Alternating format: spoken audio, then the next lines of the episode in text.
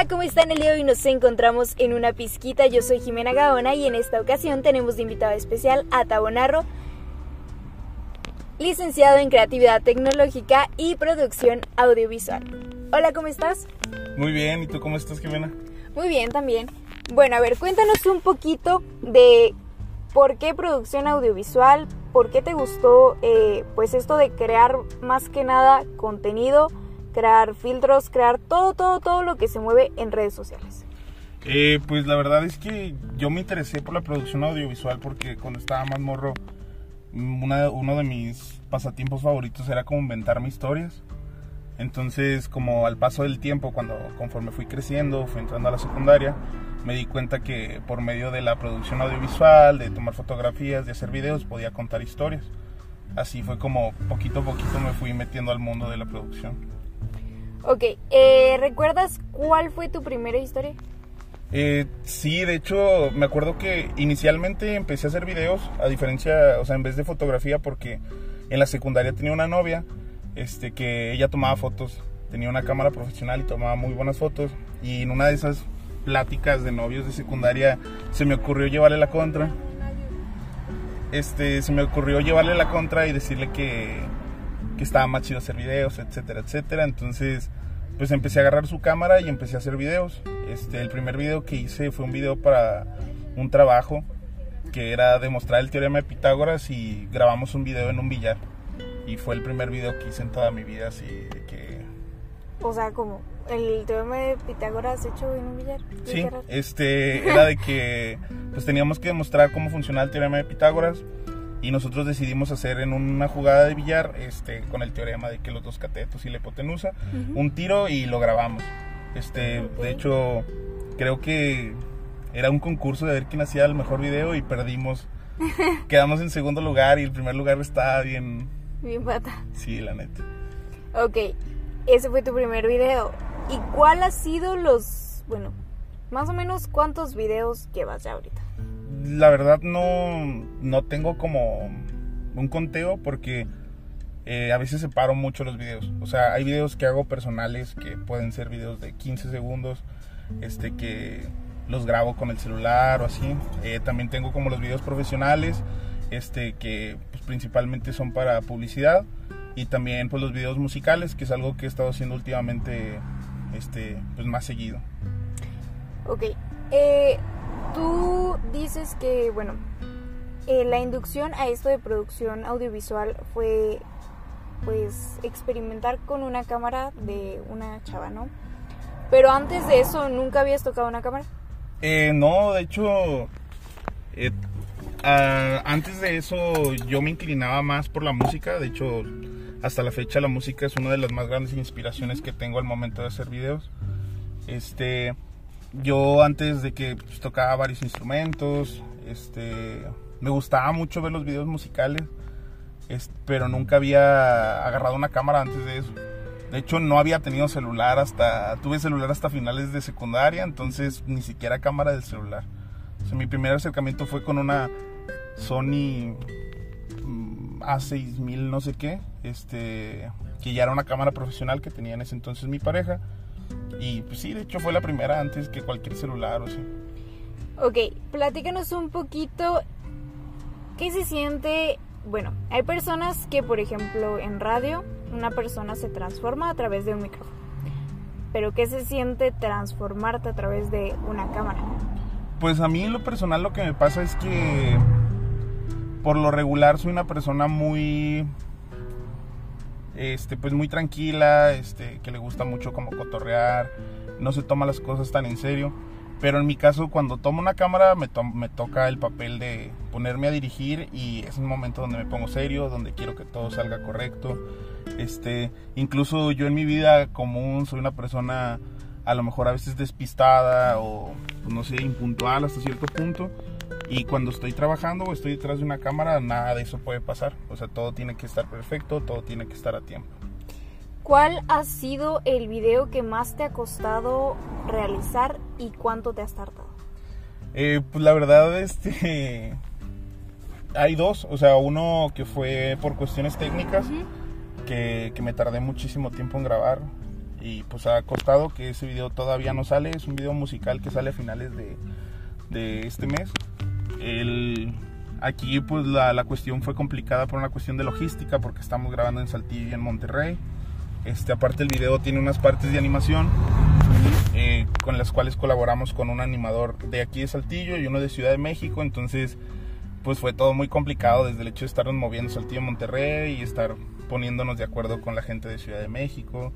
Este, entonces ese ha sido el más complicado como en cuestión de logística. Y pues hay otros, otros videos que son más personales que, que me han costado trabajo como que sacar por la cuestión de que pues, quiero que siempre que queden así muy bonitos. ¿Qué es lo que más te gusta de ser director audiovisual? Eh, pues la verdad a mí lo que más me gusta es conceptualizar. O sea, sí me gusta mucho grabar, me gusta mucho editar. Sin embargo, a mí me gusta más cuando estoy trabajando con, en este caso, los últimos videos que he hecho son musicales y me gusta mucho trabajar con el artista, bajar la idea, empezar a conceptualizar.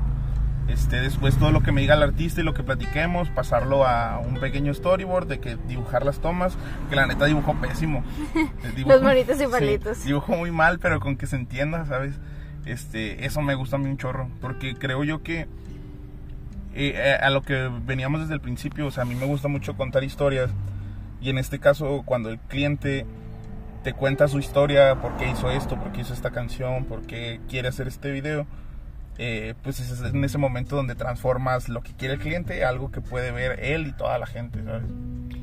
Ok, en esta ocasión vamos a hacer un ejercicio con eso.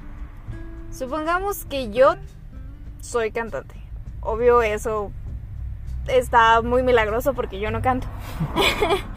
Pero supongamos que yo soy una cantante de rock y quiero hacer un video, pero mi historia es ser una chica que no habla, o sea, no habla como en público, pero cuando canta se transforma en el micrófono, ¿no? Y que odio el color negro. O sea, me gusta el rock y odio el color negro. Mm, y mi artista favorito es Kiss, pero no me he visto de negro. Me he visto de color verde. Ok. Está muy random, ¿no? Sí. okay. Para empezar, por ejemplo, o sea, si tú me dices eso a primera instancia, yo me imagino de que esta chica no sé, saliendo de la escuela o saliendo del trabajo, depende de la edad, se fue con sus compañeros a un karaoke, Y de que todos ahí cotorreándosela, ella súper seria, la madre, y todos, todos se dan cuenta, ah, cuando ella le toca subir a cantar, todos se dan cuenta que canta bien chido, cambia como toda la escena, o sea, por ejemplo, podemos jugar tanto con los frames del, del, del video como con los colores. O sea, podemos poner un escenario más oscuro dentro de esos verdes. Este, al principio, ya cuando se sube a cantar unos verdes más claros, más lindos. Este, que al principio se vea como medio trabado el video así con los frames. Para denotar como con esta inseguridad. O sea, también de que tomas muy amplias donde la persona se vea chiquita, que hable de esa inseguridad, de que no habla cuando está con la gente y cuando esté ella arriba, tomas donde se vea muy cerca, donde se vea muy grande. Es lo primero que se me ocurrió ahorita. Claro, podemos trabajarlo muy, con muchísimo más tiempo, pero este sí son esas cositas. Por ejemplo, creo yo que algo muy interesante o, la mayor parte del trabajo de una persona que se dedica a esto es como tras, transpolar la historia de alguien a algo visual. Hay muchas reglas dentro de la producción audiovisual que la neta pues está muy bien conocerlas, pero muchas veces no se respetan porque son muy teóricas. Sí, tratas más de dar como tratas más de exponer como un sentimiento a la historia que hacerlo como muy clásico, ¿sabes? Bueno, o al menos así trabajo yo. Este, en esto de, mm, bueno, de clásico, eh, ¿ninguna vez te han pedido como trabajar así de que directamente muy, muy, muy teórico, muy así de que, ah, no, es que lo quiero así y así y así? Sí, pues de hecho, eh, mi trabajo pasado eh, me dedicaba a la publicidad. Y dentro de la publicidad hay muchas cosas que están muy siempre muy este como decir son muy rígidas este fue una de las cuestiones por las cuales como decidí alejarme un poco de la publicidad porque sí me gustaba pero pues el tiempo trabajando ahí me di cuenta que no tienes tú la capacidad de proponer Porque claro, o sea, hay marcas grandísimas que tienen muchísimos años trabajando de la misma manera, usando los mismos colores, presentando a las mismas personas. Entonces llega una persona nueva que tiene pues, veintitantos años, llega y le dice, oye, vamos a cambiar esto. Pues claro que no, ¿sabes? No, pues no te dan necesidad. claro. Entonces, que la quieres. Es, es, es como mm, tienes que adaptarte a eso. También hay que saber entender al cliente y, y, saber adaptarte. Este, no me gusta tanto, prefiero más en los lugares donde me den un poquito más de apertura a la creatividad, pero pues es parte también del trabajo, o sea, todos los clientes son diferentes. ¿Alguna vez te gustaría hacer producción audiovisual para unos restaurantes, por ejemplo, o un bar? Sí me gustaría, la verdad, pero que fuera algo fuera de lo común. O sea, porque por ejemplo, de hecho, por esa misma situación no me he animado a hacer cosas para restaurantes por lo mismo de que son los comerciales de restaurantes son muy similares entre todos, ¿sabes? Entonces como eh, no puedo llegar yo a proponerles algo por lo mismo, porque el chiste es que la gente consuma, que coma, que se vea rica la bebida y así. Entonces por eso mismo no me he acercado, pero si un restaurante se anima a hacer algo así medio raro, sí, la neta sí me gustaría. Mm, por ejemplo, ¿con qué restaurante te gustaría hablando en general de todo México? de todo México. Sí, pues Saltillo sí tiene muchos, pero tienen como muy tradicionales o así. No sé, la verdad de todo México no no no no sé exactamente. Por ejemplo, de aquí Saltillo me gustaría trabajar con Lucifer. O sea, Lucifer siento que como con esta temática oscura podemos trabajar cosas muy chidas. Este, en Guadalajara hay un bar bien extraño que se llama Pargo, que la primera vez que lo visité dije, güey, qué pedo. Entonces, ¿Qué es esto? entonces dije, puedo trabajar con esto y hacer cosas muy chidas. Y pues son los únicos que se me ocurren ahorita, la verdad. Em, la producción audiovisual pues solamente se trata de grabar videos o también puedes crear una película. Eh, yo siempre digo que soy productor audiovisual este, por, por, por, vocación o profesión, sí, porque pues realmente yo soy licenciado en creatividad tecnológica y la verdad es que hay muchas diferencias. Eh, una persona que sabe de producción audiovisual conoce todas las reglas del cine, este, sabe escribir un guion, sabe hacer storyboard, sabe hacer, sabe sobre storytelling. Sin embargo, la gente que es cineasta y que estudia en una escuela de cine está súper especializada en eso. Entonces, pues en la, en la respuesta corta, sí, una persona que hace producción audiovisual sí puede hacer una película, un corto. Sin embargo, la gente que estudia cine, pues está súper especializada. Sí, o sea, pues sí, va a ser más diferente. Sí, la neta, o sea, por ejemplo, he visto trabajos de personas que ni siquiera han estudiado nada que, que hacen muy, muy buen trabajo, ¿sabes? Entonces, cualquier persona puede hacer desde un video hasta, hasta una película sí, claro, obviamente con los parámetros que tiene cada uno a su alcance, su equipo, su conocimiento. Pero hay gente que tiene muy buen ojo. De hecho, o sea, hay personas que nunca han estudiado nada y tienen un ojo bien chido. Ok, en este, eh, bueno, en este tema, ¿tú qué opinas? ¿Que necesitas pasión en algo para que, o sea, necesitas pasión en algo que te gusta hacer o necesitas estudiar? Mm, es que es, muy complicado. O sea, yo siempre he dicho que necesitas pasión, ¿sabes? O sea, porque la pasión es como el primer motor para hacer las cosas. Entonces conozco gente de que, que sin, por ejemplo, últimamente que estoy dentro de como el gremio de la música, conozco personas que nunca han estudiado música, pero que les gusta, que la saben escuchar y que con el paso del tiempo, con videos en YouTube, se han convertido en grandes productores o en grandes cantantes o en todo eso. Entonces yo creo que sí es bien importante la pasión. Sin embargo, eh, la escuela o, los cursos o los diplomados y todo eso te brindan este, la oportunidad de darte un tema conciso. O sea, porque todo está en internet, la neta. Sí. Pero muchas veces uno no sabe qué buscar porque no conoce los nombres, no conoce nada de eso. Entonces, eh, una escuela, un, curso, la escuela, algún diplomado te ayuda mucho a que te den como los temas concisos que vas a ver. Porque si no en internet uno pierde un chingo de tiempo buscando ok. Um, ¿Cuál? Bueno, ¿nunca te ha pasado como algo trágico dentro de una grabación? Sí, sí, varias cosas, la neta. O sea, desde que en temporada de pandemia una de nuestras actrices este, le dio COVID y pues fue todo un drama desde hacer como pruebas a todas las personas que estuvieron dentro de la grabación eh, atrasar la grabación hasta que la chica saliera de, de la, de la, ¿cómo se dice? De, pues, de guardarse. COVID, ¿no? ajá. Este, también se nos han caído luces, este, se nos han caído cámaras. En, una ocasión también estábamos grabando algo en un skate park y el chavo de la patineta chocó con otro de la cámara. O sea, sí han pasado varias cosas, nada grave hasta ahorita, la Ujú. verdad. Pero sí son cosas que merman mucho la operación. Porque, por ejemplo, uno como encargado de la, de la producción sabe que fue un accidente. Por ejemplo, Sí, lo sí. de la patineta. Entonces no puedes enojarte ni regañar a nadie ni nada porque fue un accidente.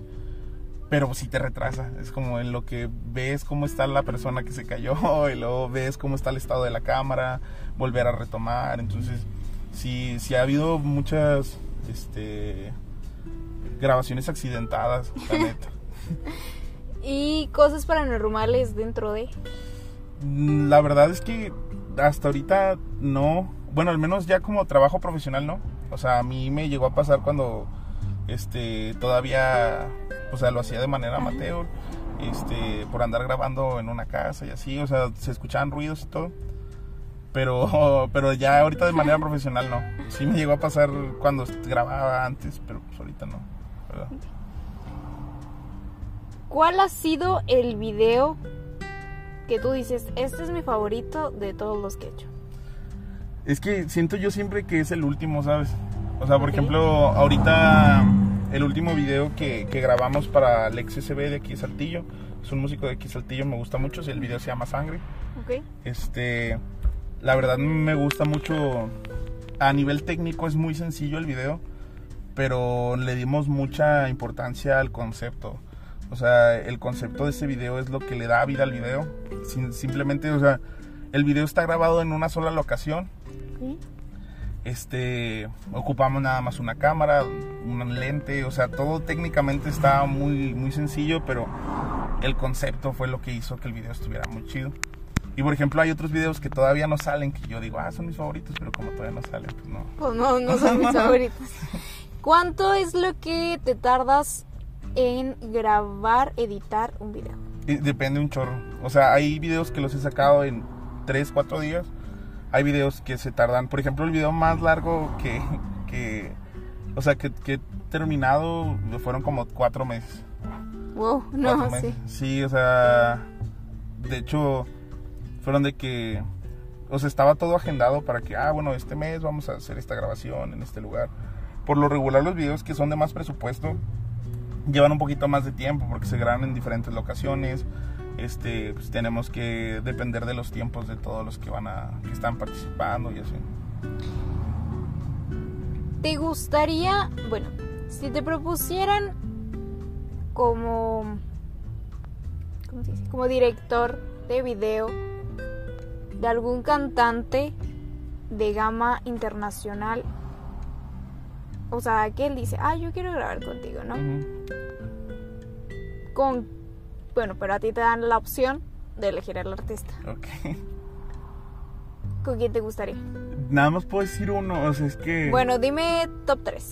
A ver, eh, pues es que depende de, de los géneros. O sea, por ejemplo, eh, pues de cada género tengo como uno que me gustaría, pero por ejemplo, yo siento que Z Tangana me gustaría mucho trabajar con él por una cuestión personal, que es un artista que me gusta mucho. Este, no sé exactamente cómo serían los videos que le hiciera, pero me gustaría trabajar con él.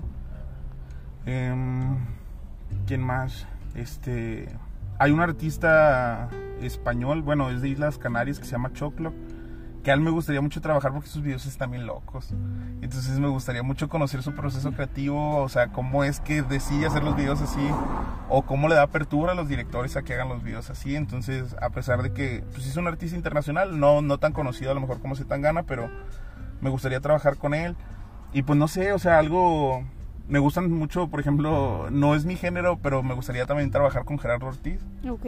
O sea, siento que es un poquito más como más probable. O sea, yo sé que tampoco es probable, pero pues es de aquí de México y así, ¿sabes? Y, y a pesar de que no es mi género favorito, pues lo que hace, o sea, he visto sus videos y están chidos. Y aparte siento que es una feria. ¿sabes? bueno, sí.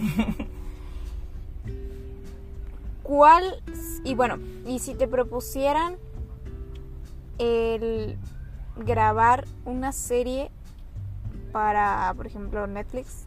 Netflix no nos patrocina, pero si te o sea, propusieran grabar una serie, en este caso para Netflix, ¿qué tipo de género escogerías? ¿Y cómo sería la historia más o menos? ¿Una serie nueva? Sí, una serie nueva. No sé. Te dicen, oye, soy Netflix, hola, ¿cómo estás? Te busco porque me gusta tu trabajo y quiero que me grabes una serie, quiero que me la produzcas, quiero que me armes la historia y que pues yo nomás la subo a mi plataforma, te pago las regalías. Que pues ahorita eh, huelga de actores y todo ese pedo, pero... Supongamos que no está. Supongamos que no está la huelga, ¿verdad? Pero... Eh, no sé, la verdad. O sea, me gustaría hacer un drama o algo de misterio. Ok.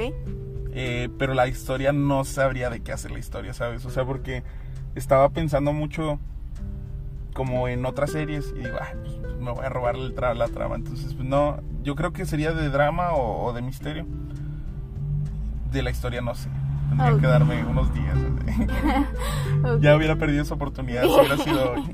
y si fuera para, eh, en este caso, lo que es Disney, que es más animado, más más contarle una historia a niños que entiendan como que lo que es la vida sin arruinarles como que lo bonito. La verdad no sé y me van a, lo mejor sí, van a, sí, porque es que no he visto películas de Disney. Ok.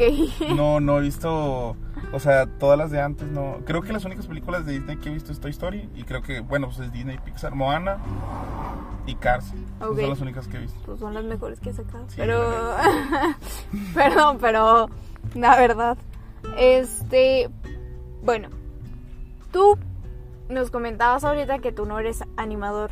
Ajá, sí. Pero tienes un video de un puppet. Sí. ¿Cuánto te tardaste en hacer el video del puppet? Eh, de un chorro como, como seis meses más o menos. O sea, bueno, en, en total con todo el tiempo. O sea, de hecho ahorita me preguntabas que cuáles han sido los que más me he tardado. Es uno de los que más me he tardado, pero está más que nada por una cuestión personal. O sea, porque el proyecto del Puppet es un proyecto muy personal, este, que nace de, de momentos medio feos ahí en mi vida. Este, entonces, desde escribirlo, o sea, escribir todos los, los capítulos, el guion, todo eso, y luego empezar a ver cómo hacerlo, todo eso fue un proceso súper largo y muy tedioso. Que al final del día ya estaba arrepintiéndome de hacerlo, pero pues dije, no, ya está aquí, ya lo tengo que terminar. De hecho, pronto sale la última parte y, y la verdad sí, sí es un proyecto aparte que me hace sentir muy, no, no orgulloso, como me hace sentir muy completo porque fue, es un proyecto como, ¿cómo explicarlo? Como, como de desfogue, ¿sabes? O sea, siento yo al terminarlo, siento un alivio completo porque... Es como tu psicología en el ámbito de la animación. Sí, es que, es que la verdad, por ejemplo, eh, ese proyecto eh, nace de un momento muy feo en mi vida, este que traté de transformarlo a algo artístico, por decirlo de una manera. Pero me encontré con varios, este, con varios, pues, ¿cómo se dice? Como problemas al momento de realizarlo. Porque a mí, a mí me caracteriza, pues, el hecho de siempre andar como riéndome y así. Aparte en mi trabajo no me gusta meter cosas choqueantes. Este, le huyo un poquito al amarillismo y a, y a generar expectativa por medio del shock. Siempre le he huido, entonces dije, ¿cómo puedo hablar de un tema serio este, sin, sin, ser, sin escandalizar, ¿sabes? Entonces me puse a investigar, en una ocasión estaba en mi celular y estaba viendo, no sé, creo que South Park y hubo un momento en el que eh, un personaje agarra una marioneta y ya empieza a hablar con uno de los niños de South Park. Este, entonces se me hizo súper interesante y me puse a investigar. Y al momento de investigar me enteré que pues hay varias corrientes de la educación y varias terapias psicológicas en las cuales con niños pequeños hablan con marionetas. Así para explicarles mejor las cosas, para que mantengan más la atención. Entonces, de ahí partió. O sea, dije, pues puedo hablarle de una manera, de algo serio, de una manera, este, pues más tranquila, pues por medio de una marioneta. Entonces, este, al principio eh, me puse a investigar sobre el, el, teatro guiñol, que es la de las marionetitas, pero se me hizo bien complicado porque el punto importante del, del teatro guiñol es es que los personajes hablan y cuentan una historia. Sí. Entonces en esta ocasión, pues como yo no cuento con un equipo para grabar este voces y aparte no quería grabar voces, este pues dije, no, pues tengo que oírle esa idea, manteniendo la idea como de la marioneta, pero en otro estilo y fue cuando di como con todos este tipo de marionetas de los de los mopeds o de Plaza Sésamo. Eh, le dije a un amigo que es un gran artista, ilustrador y, y, animador que me hiciera el moped, o sea, que me convirtiera a mí en un moped y ya pues, yo lo modelé en 3D pues modelé los escenarios y, hice esta historia como en tres partes. Ok, eh, platícanos un poquito dónde se encuentra esta historia, cómo se llama esta historia y pues dónde la pueden ver. Bueno, pues este, el proyecto se llama Puppet, así de sencillo, o sea, no, no quise buscar un nombre este, más complicado o que, más, o que explique más la historia, porque quería que cada quien como interpretara algo. Este, el proyecto ahorita está nada más en mi Instagram. Al momento ya terminarlo todo voy a subir todo el proyecto a YouTube y a Vimeo, pero ahorita está en mi Instagram porque falta una parte. Este, algo que traté de hacer y también por eso me tardé mucho es que cada una de las partes, si tú la ves así independiente, este, tú pudieras interpretar algo. Sí. Pero si la ves toda completa, significa otra cosa distinta. Porque ya ves la secuencia completa. Exacto. Entonces, por ejemplo, la primera parte habla sobre la sobreexigencia que tiene uno, de que el, incluso la presión social que puedes llegar a sentir. O sea, en esta, en la primera parte está un, el personaje principal en la computadora trabajando. Van y tocan a su puerta y empieza a escuchar muchas voces. Este, todo esto como hablando de la presión social que puede llegar a sentir una persona, la sobreexigencia a uno mismo, este, entonces va y abre la puerta a ver quién es, se da cuenta que no hay nadie y como se da cuenta que la, la puerta también puede ser una salida y se tira.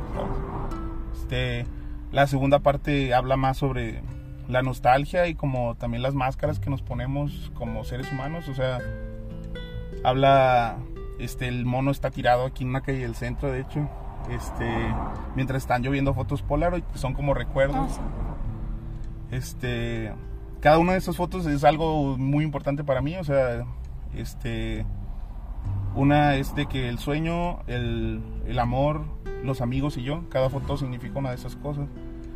Este, y aparte está sonando de fondo este, una canción de una, de una obra, de una ópera, este, que en esa parte de la ópera trata donde el personaje principal encuentra a su esposa siendo infiel Ok. Este, entonces él, se, él está súper enojado y quiere ir a hacerle daño a su esposa. Pero en cinco minutos empieza la obra. Entonces él se está maquillando mientras está llorando y cantando esa parte de la ópera y se está diciendo a él que pues, sí es un hombre o es un payaso y así. Y al final dice que no, pues es que la función debe continuar, o sea, no importa que yo por dentro esté hecho mierda, este, pues tengo que sonreír porque tengo que transmitirle al público eso. Entonces como que esa canción es muy importante en, en el video porque es eso, es como en muchas ocasiones la mayoría de la gente, no solo yo, o sea, siempre tiende a como tener esta máscara de que todo está bien, pero pues por dentro cuando llegas a tu casa pues estás acá bien triste. La madre. ¿Qué es lo que sucede, por ejemplo, con las personas que se suicidan, no? Sí, pues de hecho el, el, el, el, pues el video completo trata sobre eso, o sea, se trata sobre un tema de la pérdida de, un, de una persona muy cercana pues por medio del suicidio. Este ya al final, o sea, si ves los tres videos, al principio pues el mono se avienta, cae al suelo y el tercer video pues que todavía no sale y luego ya lo ven, es cuando ya está como en el paraíso, ¿sabes? Este, wow.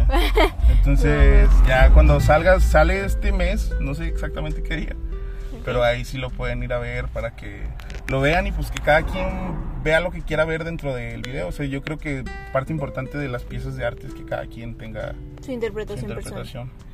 Ok, en base a esto, si tú te encuentras a tu Tavo de tan solo 15 años frente a un espejo, bueno, tú frente a un... Sí. A ver, sí, a ver. A, ver, a ver. Me encuentro al Tavo de 15 años. Yo, yo misma me revolví. Este, ok. Tú te encuentras al Tavo de 15 años frente a un espejo. Y a través de ese espejo se ve un reflejo porque los espejos tienen reflejos, ¿no? Bien redundante, pero sí. A través del, espejo se ve tu reflejo. Pero el niño de 15 años lo está viendo en el espejo. Entonces le va a preguntar como en lo que es Blancanieves de que espejito, espejito, ¿quién soy yo, no? Y tú le vas a responder a través del espejo. Ok, pero yo al... Al, niño, al niño, al niño. Cabe recalcar que el niño, este, bueno, eres tú de 15 años, pero el niño es un niño que no escucha a personas mayores. Que literalmente es como... No le gusta obedecer a la gente, pero tiene que entender las cosas. Ok, o sea, tengo como tener como... No sé qué le diría, o sea, ¿qué, qué le tengo que decir? O sea... Te pregunta, oye, ¿quién soy yo? ¿Y qué le respondes? mm, Tú a tus 15 años de un niño que no le gusta escuchar regaños, ni le gusta escuchar como, es que tienes que hacer esto a fuerza. Pues, yo, o sea, yo le diría que para empezar, o sea, estamos bien, ¿sabes? O sea, de que, oye, no te preocupes, todo está chido. Este, sí logramos hacer lo que queríamos hacer cuando teníamos 15 años. Pero aparte, yo siento que si le pudiera decir algo al morrido de 15 años, o sea, le diría que, pues como que no se agüitara. O sea, porque e- es complicado quererse dedicar a algo así, ¿sabes? O sea, y, a- y desde chavito, desde que quería hacer música y luego después con los videos, siempre fue de que, ¿qué es eso, sabes? Entonces, no sé, pues yo le diría que no se agüitara. O sea, le diría, oye, pues está chido, sí lo estamos haciendo, todavía nos falta mucho camino, todavía no estamos como en el lugar que queremos estar, pero ahorita la llevamos de gane. O sea, la neta, sí la llevamos de gane y ah, dale tranqui, o sea, no. No está tan fea la vida como te la pintas. a los 15 años uno está acá. Ok. Y dentro de, pues, este periodo de tu vida corto y largo, ¿a quién te gustaría agradecer? Eh, pues a mucha, hay mucha gente que me gustaría agradecer. O sea, simplemente, por ejemplo, hablando como de de a lo que me dedico así en especial, porque pues ya te puedo decir, ah, agradezco a mis papás. Sí, pero, o sea, hay mucha gente que a lo largo de mi vida me dijo lo que yo le diría a mi niño de 15 años, ¿sabes? O sea, de que, oye, güey, no te agüites, lo estás haciendo bien. Este, por ejemplo, en la escuela hubo varias personas, o sea, por ejemplo, Ulises y Amanda, que son personas de que creyeron en mí a pesar de que era un vato súper irresponsable en la escuela, ¿sabes? Y que dijeron, no, ese güey lo va a hacer, así, independientemente, hoy faltó a clases, pero no hay pedo, ¿sabes? Entonces, eh, se los tengo que agradecer, también agradecer a mis amigos cercanos, o sea, hay, hay personas que estuvieron ahí al lado, este, como, pues, no sé, mi amigo Ricky, Julio, es una persona súper importante. Sí, luego se siente. Sí, no, no, porque este siento, siento que es eso y yo creo que eh, no soy quien para darle un mensaje a nadie, ¿sabes? Pero a la gente que está empezando a hacer cosas, no necesariamente esto, o sea, puede ser jugar fútbol, puede ser ser fotógrafo. Es bien importante rodearte de gente que crea en ti y que tenga la, misma visión, ¿sabes? Porque cuando te agüites porque no te salió algo, no, no vas a tener con quién compartirlo porque tus papás no entienden lo que haces, porque tus amigos se dedican a otra cosa completamente distinta. Entonces te vas a sentir solo y te vas a sentir fracasado. Entonces sí necesitas estar al lado de alguien que comparta tu visión y que aparte crea en ti. Que aunque sepa que estás haciendo pura mamada, o sea, digan, ah, sí, lo va a lograr este hombre, ¿sabes? Y bueno, dentro de este periodo ha habido personas que te han dicho de que, "Nee, la verdad, deja eso. O sea, no, no la vas a hacer. Sí, sí, claro. O sea, no, no es como que alguien en específico, pero sí hay mucha gente. Por ejemplo, ha sido muy difícil como la cuestión, la cuestión social es algo complicado. Y no porque sea algo del otro mundo, simplemente porque vivimos en una ciudad que la mayoría, o sea, mayormente es una ciudad industrial. Sí. Entonces es complicado como de repente explicar lo que haces. Me ha tocado salir a cenar con personas que acabo de conocer o que estoy conociendo y que me preguntan, oye, ¿qué haces? Le digo, hago videos y me dicen de que, ah, eh, eres youtuber, que eres TikToker. Y yo que no, no, no hago eso. O de que, No, yo estoy detrás de una cámara. sí, o por ejemplo, gente que, que me ha tocado, tanto familiares como personas externas, que no entienden, este, como, pues como todo el, el oficio, la profesión, y por eso es muy difícil explicar las cosas. Por ejemplo, el equipo es muy caro. Y de repente pues, platico con alguien de que, oye, me compré tal cámara. Y me dicen de que, no mames, güey, te hubieras comprado un carro. Y de que, es que, ¿para qué quiero un carro? O sea, la cámara me va a Me regresar dedico a retorno. eso, o sea, ajá. y es complicado. O sea, también, por ejemplo, mi círculo de amigos eh, que tengo desde la preparatoria, la neta, esos güeyes los amo, los aprecio mucho. Pero es bien complicado porque todos son de que ingenieros, doctores y así. Entonces llego yo y, y se les hace bien difícil para primero entender que no trabajo a ciertas horas. O sea, que yo no tengo horario, que yo me pongo a editar en la noche o en el día. cuando se me- O que, por ejemplo, los fines de semana son días que yo trabajo pues por lo regular, ¿sabes? Entonces, de que, ay, oye, vamos a salir el fin, de que no, no puedo. Pero el martes sí puedo salir y así. Entonces, es medio complejo. Ha sido complicado en cuestión social. Eh, ahorita lo bueno es que mis papás sí no saben lo que hago, pero lo aceptan. Ok. Este, de repente Con que topo- no laves dinero está todo perfecto. Sí, ahorita de repente me topa una tía y que, ay, sí me dijo tu mamá que haces tal cosa y que no, no hago esto, tía. Pero qué bueno que mi mamá al menos le dijo algo similar. Es, es, es complicado, pero está chido. O sea, la neta, pues no, nada más no hay que agüitarse y a rodearse de las personas correctas. Ok. ¿Qué le diría? Bueno, ¿con qué te gustaría cerrar este podcast?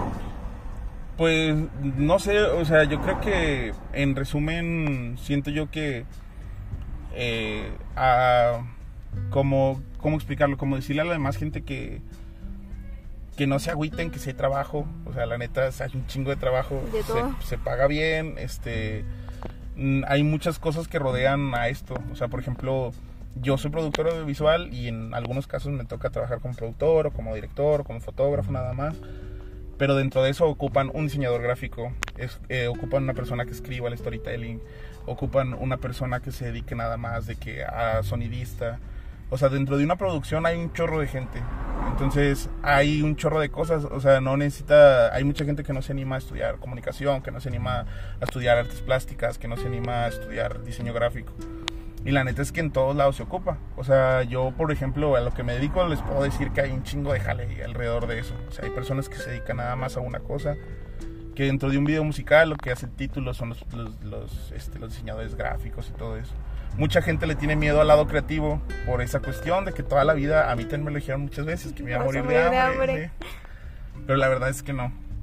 La verdad es que no. O sea, se puede y la verdad se disfruta. Yo disfruto mucho mi trabajo y las personas con las que trabajo también lo disfrutan mucho porque pues, son esas personas que sí decidieron cómo seguir su sueño y está chido.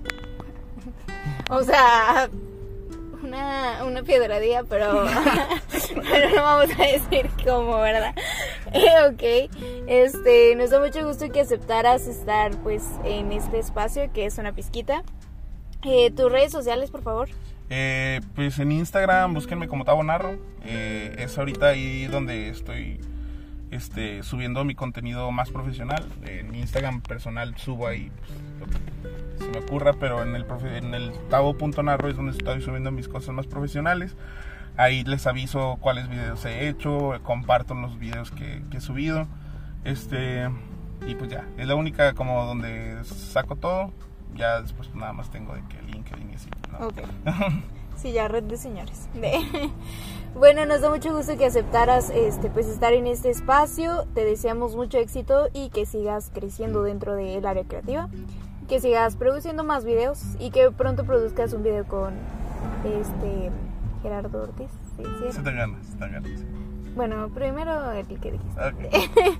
Y luego ya vemos después. Ya al rato Gera MX y así sucesivamente. Chicos tristes, así. Sí. Eh, y que nos sigan sintonizando en Apple Music, Google Podcast, Spotify y Anchors como una pizquita todos los lunes a partir de las 5 de la tarde, su episodio favorito.